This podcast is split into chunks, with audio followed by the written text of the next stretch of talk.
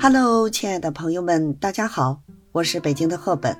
今天呀，咱们来继续聊一聊《官场现形记》这部书的成书背景——清末新政。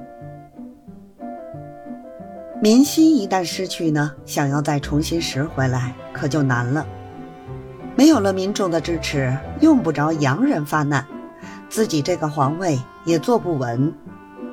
慈禧呢，是明白这个道理的。为了安抚民众，清朝开始了自己的立宪之路。想立宪，首先得学习吧。一九零五年，清廷正式挂出了预备立宪的招牌，并选派满汉五位大臣出国考察宪政，一副满满的诚意，正是为将大清改造成现代化的宪政国家而努力。全国人民很高兴啊！老佛爷终于上道了，我大清再次强盛，指日可待。五位被选中的天命之子更加高兴，公款出国旅游这种事儿想想就美。出去后可以好好尝尝法国大餐、英国牛排，运气好的话，也许还能买几个西洋侍妾回来，坐拥齐人之福呢。最关键的是，这次的考察学习还不现实。老佛爷的意思很明白，学习嘛，自然要学彻底。不用慌，什么时候学好了，什么时候再回来。这摆明了就是拖延时间，不想立宪呗。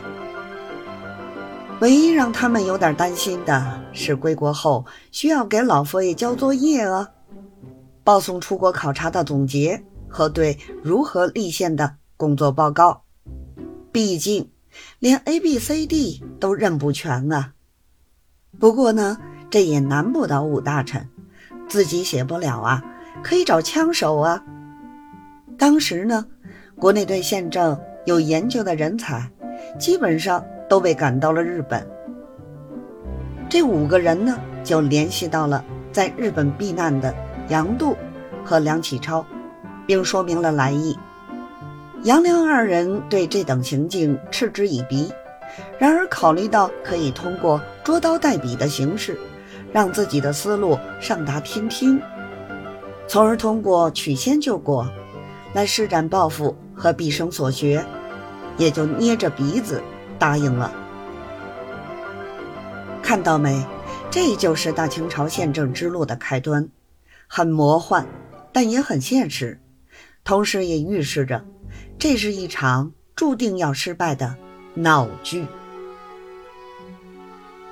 一九零八年八月二十七日，也就是在武大臣出洋考察快三年后，顶不住汹涌舆论压力的清政府，终于正式颁布钦定宪法大纲，标志着清末。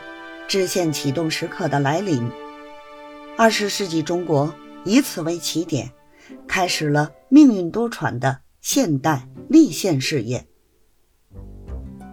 就在全国上下为了如何立宪、如何召开议会闹得不可开交之时，大清朝出了一件大事儿：慈禧死了，捎带着一起死掉的，还有那个倒霉的。光绪皇帝，亲爱的朋友，谢谢您的收听。今天这一集呀，咱们先说到这儿，下期节目再会。